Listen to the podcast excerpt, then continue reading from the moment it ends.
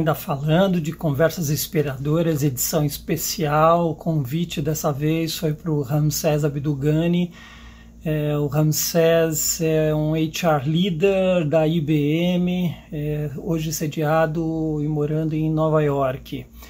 E também conversamos com o Hilton Morbin. Hilton é um controller, cuida de área de finanças e operações de uma construtora que cuida de reformas e demolições que fica no Canadá. É, Hilton mora numa cidade chamada Kingston, que fica entre Toronto e Montreal. Ambos, com olhares diferentes, falaram sobre como as suas organizações é, reagiram, aprenderam e estão se preparando para o futuro.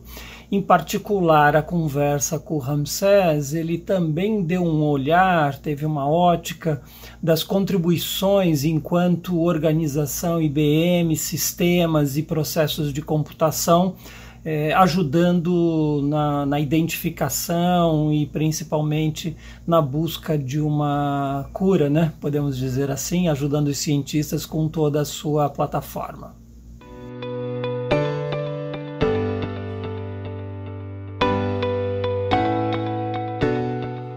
Primeiro lugar, Ramsés, obrigado aí pela tua disponibilidade. Pelo, pelo teu casaco, estou imaginando que deva estar um pouco frio aí em Nova York. Tá e, e, muito legal. É, a ideia dessa conversa, Ramsés, é a gente ouvir um pouco de diferentes lugares no, no planeta, no mundo, é, como que as empresas e os países, enfim, mas principalmente as empresas estão lidando com essa esse grande cisne negro, né, que a gente está vivendo. Não tava, não era previsto, se podia imaginar algumas coisas, mas não era previsto e do dia para a noite colocou as nossas organizações nessa situação. Então, eu queria saber um pouco de você, o que, que você conta aí da IBM e hoje na posição que você está, o que, que ela está fazendo, qual, quais são os aprendizados até o momento e se você imagina é, se já tem discussões a respeito de quando a gente vai voltar a um possível normal ou outra realidade, né? Ah, legal, obrigado pelo convite, uh, Ornella a gente está nessa situação há 55, acho que estou 55 dias trabalhando de casa agora. Parece uma eternidade. Uh, e a gente aprendeu tanto nesse, nesse período, né? Parece que eu acho que é um dos motivos que parece que faz tanto tempo o, o volume de informação que a gente que a gente teve. Quando isso começou, uh, Nova York foi um dos foi o primeiro centro uh, nos Estados Unidos que teve uh, que teve o foco de, de Covid. E quando isso começou, a gente, eu estava num evento em Nova York. E a gente não tinha muita informação sobre isso. A gente já estava trabalhando com ah, alguns itens de precaução, então foi o primeiro evento ah, que a gente não podia ah, se cumprimentar. Tinha um no handshake ah, policy. Ah, as pessoas já estavam mais distantes, mas a gente tinha pouquíssima informação. Era um evento, evento, da IBM? Era um evento da IBM? Era um, era um evento da IBM, era um treinamento para líderes de RH do Sim. mundo inteiro, então tinha bastante viagem internacional, tinha pessoal da China, tinha bastante brasileiro, e tinha bastante brasileiro que não via um passo, né? Então fala para os brasileiros não se cumprimentarem, foi assim, a gente estava se abraçando e, e, vida que segue. Isso no final de, uh, de fevereiro.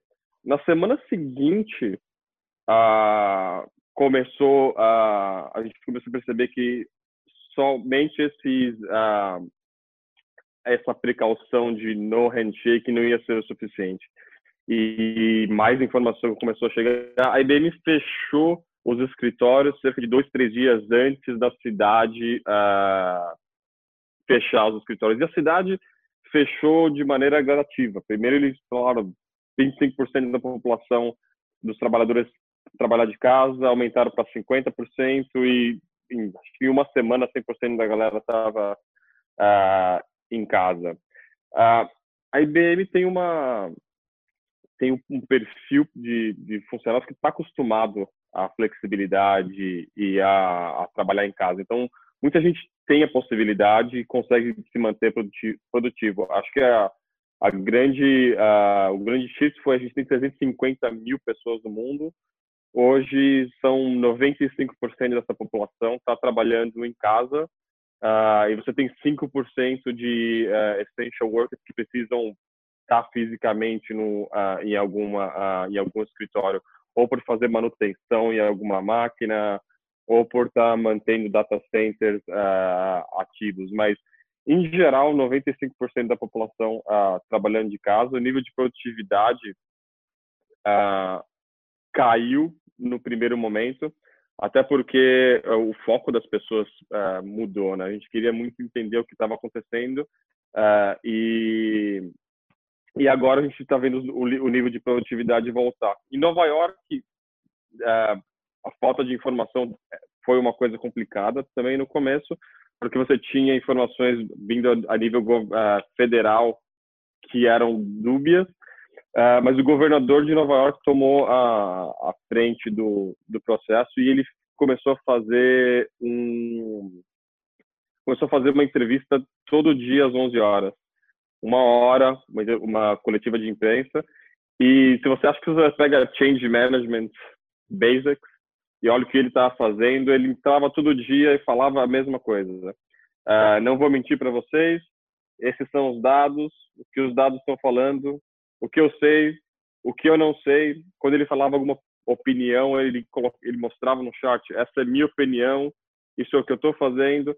E a, e a premissa no começo era, a gente não sabia se a gente ia poder ou não controlar a, o, o, o vírus, uh, mas ele tratou com muita transparência isso a, a, em Nova York. Então, Nova York está realmente fechada. Eu nunca vi a cidade desse jeito. Sai na rua, você vê pouquíssima, uh, pouquíssima gente. E agora a gente já está num platô. Uh, nos últimos quatro, cinco dias, os, os, uh, os hospitais não estão aumentando casos. Então, 50, 55 dias, uh, 54 dias dessa, dessa mudança, a gente aprendeu muito, mas uh, ainda muita incerteza sobre o que vai acontecer uh, depois. Ok. É, o fato de vocês terem escritórios né, por todos os lugares do mundo, e provavelmente vocês têm escritórios na China, é, vocês é, acessavam e tinham informações, enfim, antes, porque esse, é, o vírus começa, pelo menos oficialmente, a ser apare, aparece ser divulgado na China no finalzinho de, de, do ano passado, em dezembro do ano passado. Você já acompanhava essas informações ou, ou como é que foi isso? Ah, a liderança da IBM de negócio ela é, ela é, vertical, ela é voltada à unidade de negócio. Uhum, e você tem uma, um elemento horizontal nas, nas regiões. Uh, a gente fez um flip na liderança nesse momento. Então, as regiões tomaram a frente da, a, da, da, tomada de decisão em relação ao Covid. Então, o pessoal da China, que foi o primeiro a passar, a, a passar por isso, tinha total autonomia para tratar o caso de acordo com as necessidades locais e a gente tinha reuniões diárias com o pessoal da China. Então, muito do que aconteceu na China guiou as atividades no, no resto do mundo, e esse foi um dos motivos que Nova uhum. York fechou um pouco antes do que, a, do que as iniciativas globais. E acho que essa foi a, a, a atividade mais urgente, né? Fecha, com quão rápido a gente precisa fechar, que foram aqueles primeiros, aqueles primeiros, primeira semana do uh, de a gente não sabe se isso, o tamanho que isso vai ser para aquela semana onde todo mundo falava isso vai ser isso vai ser enorme. Então ter uh, aprender com o que o pessoal fez na China foi uh, foi bastante importante. Você acredita que do ponto de vista de, de, de jornada de trabalho, do modo do pessoal trabalhar, de processos, de estrutura, enfim, é, você acredita que vai ter alterações, no caso dentro da IBM, é, à medida que passar esse processo? Os aprendizados dessa experiência vão modificar estrutura, pessoas, processos para o futuro? Acho que a resposta simples é sim. A gente não vai voltar ao que a gente era antes. A gente volta a um, a um novo normal. A preocupação é a gente não, é não voltar para um, um novo normal que é 100% uh, home office. Então, a IBM historicamente já tinha um nível de home office grande, um nível de flexibilidade grande. Uh, e home office é bom para várias coisas, não tão bom para outras. Uhum. Uh, e aí eu vou te dar algum, alguns exemplos. No, nos últimos anos, a gente, tinha, a gente teve um projeto gigantesco dentro da IBM de retorno ao escritório. Porque você tinha times trabalhando uh, remotamente, isso começou a afetar a capacidade de inovação. Para alguns, uh, para algumas funções, nada como estar tá com todos os tomadores de decisão ou todos os especialistas juntos numa sala em frente a um quadro branco uh, trocando ideia. Então esse e a gente começou a trazer muita gente de volta ao escritório para funções como marketing, por exemplo, uh, onde você tinha um, uma grande percentual de pessoas trabalhando uh, uh, remoto e a gente começou com essa função de retorno ao escritório o retorno ao escritório não deixa de ser importante. Então, a, a criatividade e, a, e, e, os benefícios de ter as pessoas num ambiente uh, único não deixa de ser importante. Então, a gente vai continuar nessa linha. Uh, mas tem outras uh, funções que têm que performance é mais tática, que não requer tanto a, essa interação face to face. Então,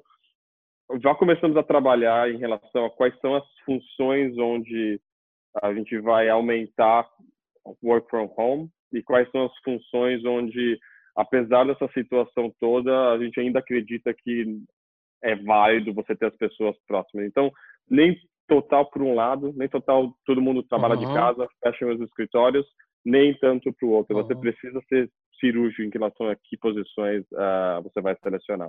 Legal.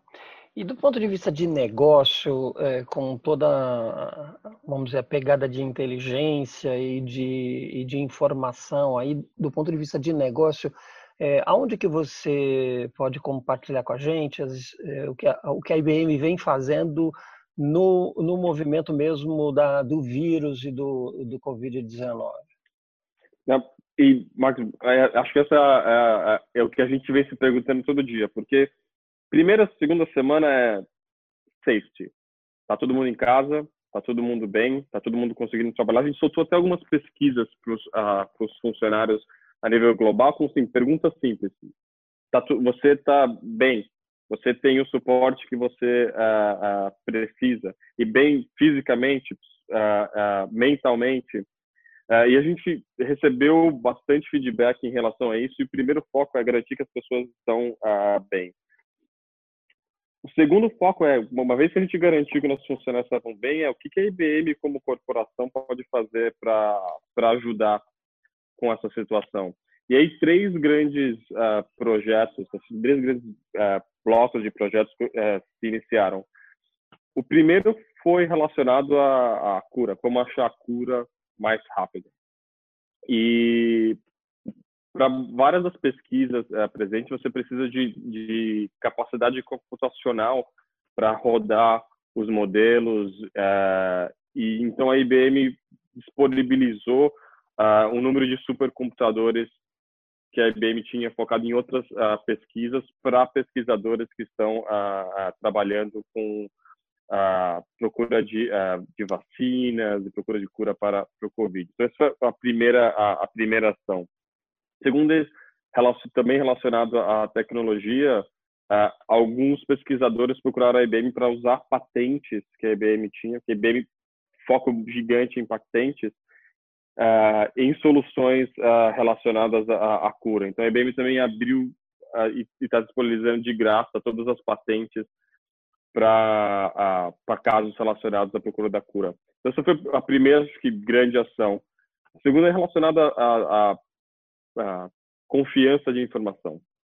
Porque gente, de novo, o problema de tomada de decisão uh, num ambiente como esse é que tempo é precioso. Se você toma a decisão errada, uh, o impacto, você você vê o impacto nos números de, de doentes na, na semana seguinte. E para isso, essa, essa incerteza para os negócios é, é, é, terrível.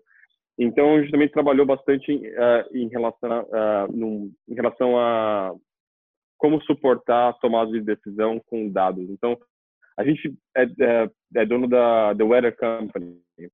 Então, quando você olha a, a, a temperatura no celular isso tudo uh, uh, fornecido pela, pela IBM. E em questão de uma semana, o time conseguiu montar o mesmo mapa para os casos de Covid.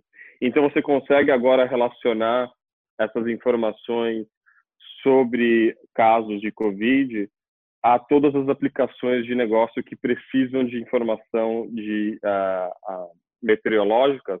Você agora também tem essa mesma capacidade. Então, ajuda os, uh, uhum. as empresas a tomar a decisão melhor. e o terceiro foi relacionado a que é a área que eu trabalho. Então, eu sou, eu sou HR líder para a área de ecossistema de desenvolvedores na IBM. E todo ano a gente tem um, um desafio, a grande caso dos últimos dois anos, é, um desafio para desenvolvedores. Então a gente olha quais são os problemas que você vê no mundo hoje e a gente vai para os desenvolvedores e pede ajuda deles para uh, é, resolver esses problemas. Uh, esse ano o foco era em desastres naturais, em climate change. O que desenvolvedor pode fazer para uh, mudar isso? E quando o uh, e quando tudo isso começou, a gente viu que a gente precisava fazer uma mudança relativamente uh, uh, rápida. E o time também conseguiu, mesmo trabalhando remoto, num, num período de tempo relativamente pequeno, mudar todo o foco desse desafio e transformar esse desafio, que a gente chama de call for code, para uh, ah, resolver casos de uh, para desenvolver soluções que uhum. vão uh, ajudar na, na cura. Eu, eu, posso até te mostrar aqui um, se você me permite. Compartilha. Então esse foi um, um, um, trabalho que o time conseguiu desenvolver em duas semanas. Então Legal. é um todos os desenvolvedores é, no mundo para usar as tecnologias IBM que estão disponibilizadas aqui de maneira uh, gratuita e para os vencedores do, do, do, do, desafio a IBM vai fazer o funding desses uh, desses projetos. Então qualquer um pode entrar aqui. Você tem alguns starter kits em como você pode criar soluções para suas comunidades usando tecnologia e Legal. um calendário sobre quando essas tecnologias e sobre quando sobre quais são as ofertas que a gente vai uh, fundiar, uh, vai uh, financiar. Esses dados aqui estão relacionados a comunicação em crise ou como você usa tecnologia para uhum. educação remota. remota. Ou... Exatamente. Então, essa demanda por por digital, por tecnologia, agora que a gente está, todo mundo em casa, aumentou. Aumentou, é verdade. Aumentou muito. Então, o, o foco foi como é que a gente disponibiliza a nossa tecnologia para ajudar a desenvolver na cura e também relacionado a negócios. Legal. É, bom, é isso. Alguma coisa mais você gostaria de complementar, Ramsés?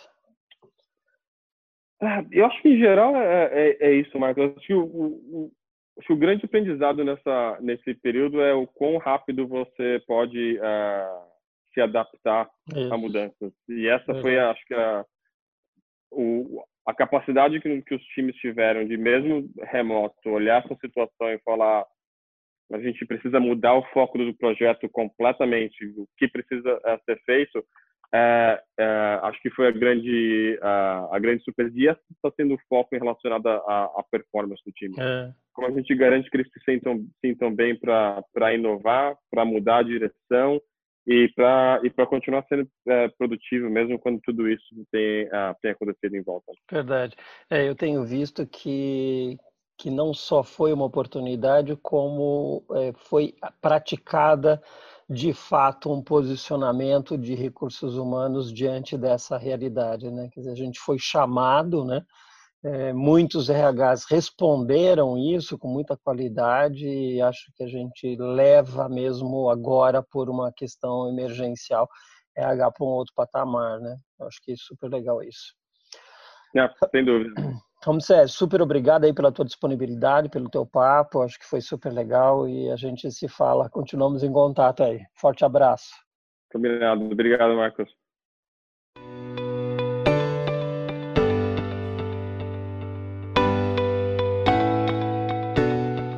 Bom, obrigado, Wilton, uh, por, essa, por esse papo. É, imagino que esteja muito gostoso a temperatura atualmente no Canadá. Né? O Canadá é sempre uma região muito fria. Tive aí algum tempo atrás. É, Hilton, me fala um pouquinho da tua empresa, onde você está, onde você está sediado, enfim, a cidade, a empresa que você está trabalhando.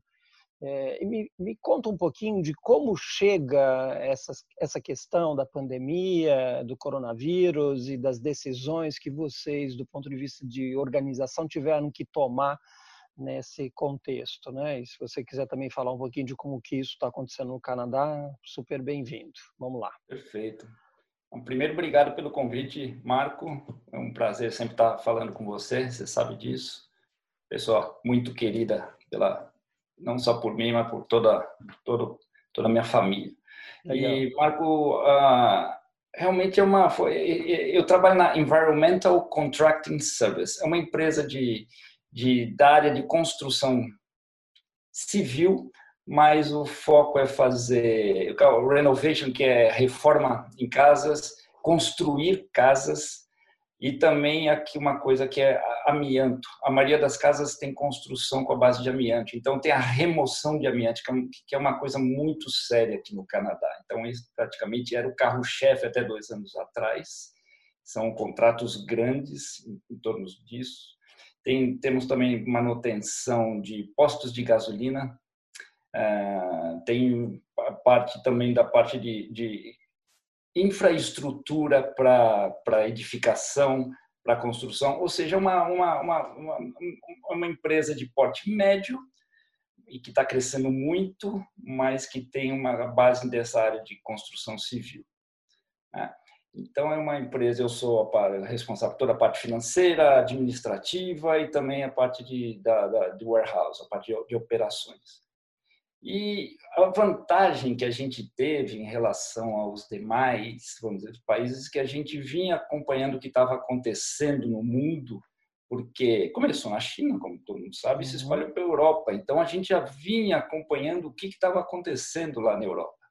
Nós temos muitos contatos com a Europa e sabia dos, dos acertos e dos erros que estavam acontecendo. Então a base toda foi o que vamos tentar não cometer os mesmos erros que estavam sendo cometidos lá na Europa, principalmente falando de Itália e Espanha.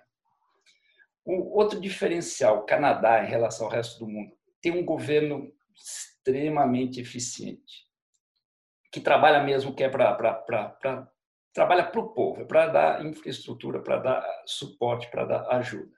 Então aqui se segue a risca as determinações do governo.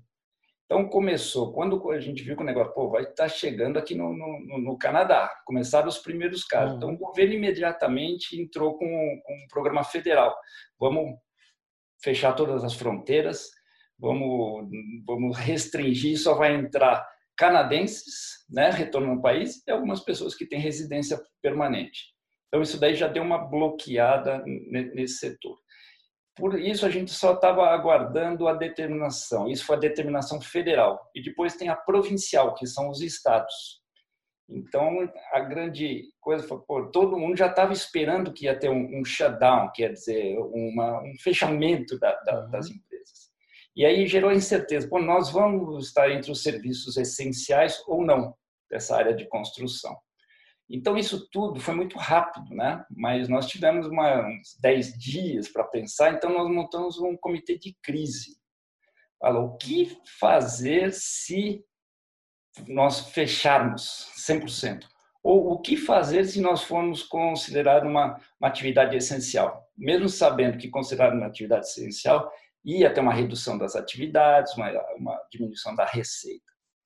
Então, nós fizemos esse comitê de crise que foi extremamente importante para ter um, antecipar fatos uhum. e ficamos acompanhando. Curiosidade, Wilton, é, quem fazia parte desse comitê de crise? É, são, era o CFO da empresa, o CEO, o General Manager e eu. Tá. É, nós éramos nós quatro. E com envolvimento também da, do, do, do, a gente chama de People Operations, que é o RH. Então, eram essas uhum. cinco pessoas que, que, que estavam fazendo. Okay. Trabalhando conectado com a, com a fala do presidente e com a fala do governador. À medida que ele ia falando, a gente ia ouvindo, falou, vamos ter que vir pelo plano A ou vamos pelo plano B. Né? E aí a nossa empresa foi, foi é, considerada como atividade essencial, porque dá suporte para a necessidade de infraestrutura, para não parar a infraestrutura, para continuar, mesmo até para gerar alguns empregos. Porque dentro da construção civil, alguns segmentos, se trabalha isoladamente, você não está em contato com outras pessoas. Então, você faz uma demolição, você faz alguma coisa, você está isolado. Então, ela foi, conseguiu a atividade sabendo que ia diminuir demais a receita, a gente ia ter que fazer. E dentro do, do, ambiente de trabalho, você obrigatoriamente você tem que manter o social distance, né, que é a distância de dois metros entre as pessoas. Isso é, sagrado aqui no Canadá. É, a gente, pô, não, temos que reduzir pessoas, temos que reduzir. Então, a gente praticamente reduziu 40%, 45% da, da efetivo da, da mão de obra, tanto de trabalhador como da parte administrativa. Só que não é uma coisa que dói no coração, dói, mas ao mesmo tempo que a gente estava fazendo planejamento, o governo já estava soltando os pacotes. Então, ninguém, absolutamente aqui, ninguém no Canadá ficou sem ter uma ajuda do governo. Entendi. Aqueles trabalhos, no mínimo você vai receber 2 mil dólares por mês, se você não tiver nenhum tipo de receita, alguma coisa. Ou você aciona o seguro-desemprego. E 2 mil dólares é, é, praticamente o salário mínimo, mas um salário mínimo aqui no Canadá é suficiente para você ter uma vida digna, pagar suas despesas básicas. Né?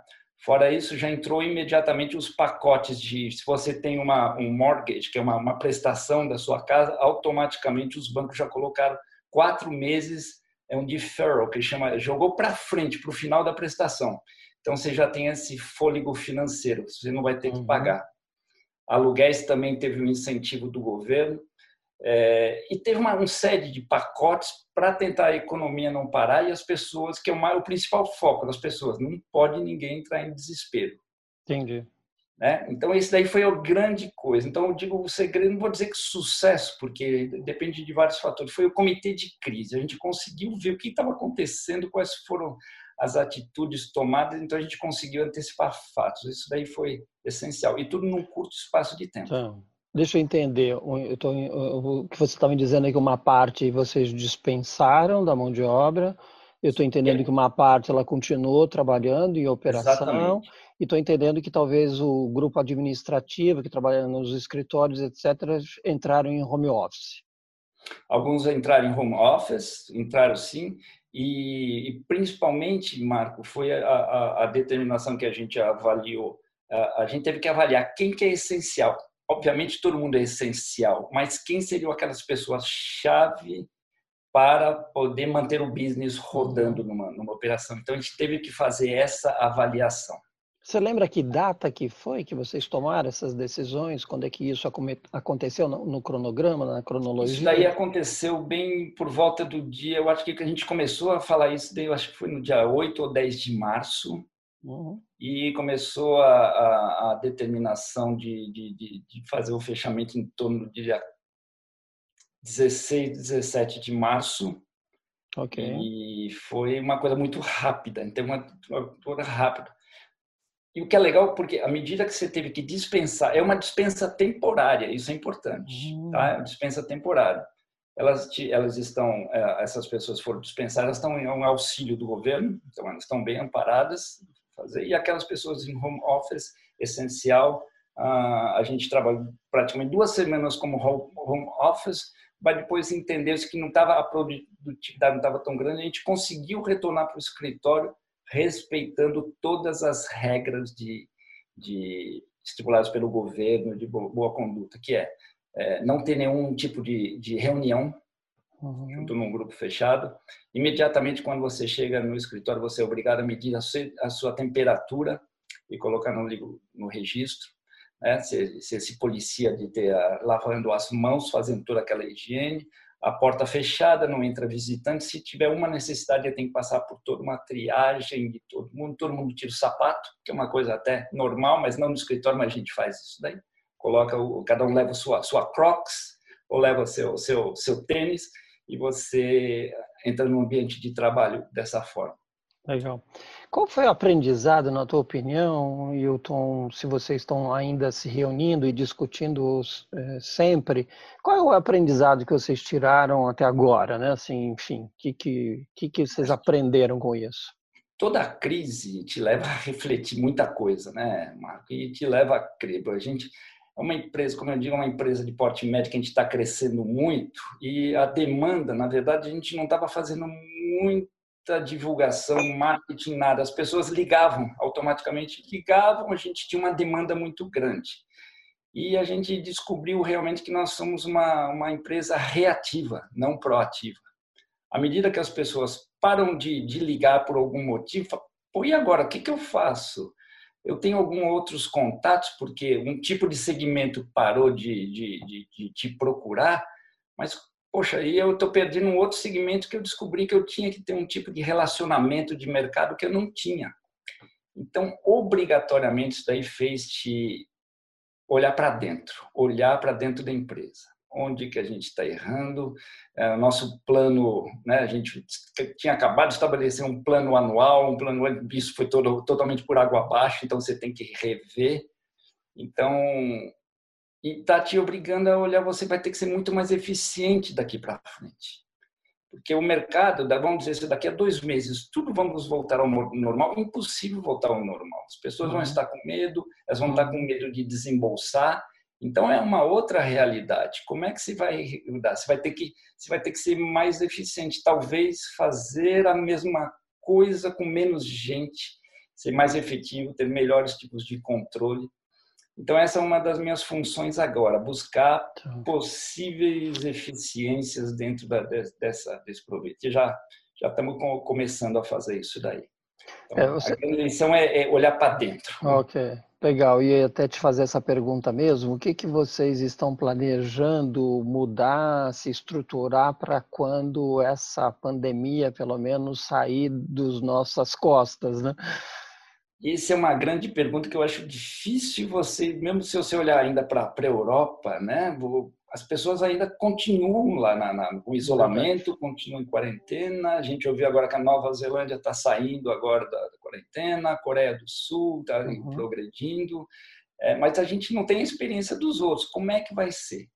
Então, a decisão nossa mesmo desse comitê de crise é fazer, vamos fazer, estabelecer, fazer tipo dois, três diferentes cenários. Pô, como que a gente vai fazer? Qual que são dentro dos setores, que a gente tem diversos setores, aquele que poderia reagir mais rapidamente a uma demanda?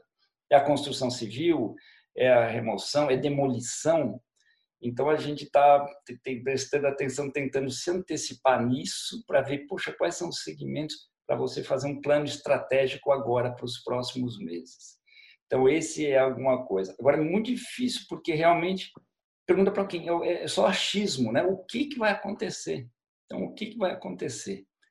Então, é, isso é uma, é, uma, é uma. preocupa todo mundo, logicamente. Né? Agora, um, é um bom caminho vocês desenharem diferentes cenários, né? Eu acho que. Essencial. A gente, a gente até estava na terça-feira conversando sobre é, a lógica do cisne negro e, e, a antifragilidade, né, que são duas obras interessantes do, do Taleb. E quando a gente fala de cisne negro é um pouco isso, né?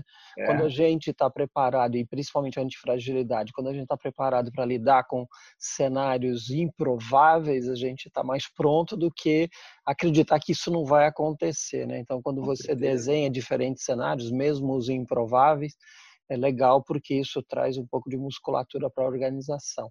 E, e, do ponto de vista de mudanças internas, eh, muda algum, alguma coisa na estrutura, em pessoas, em Mas, jornada de trabalho?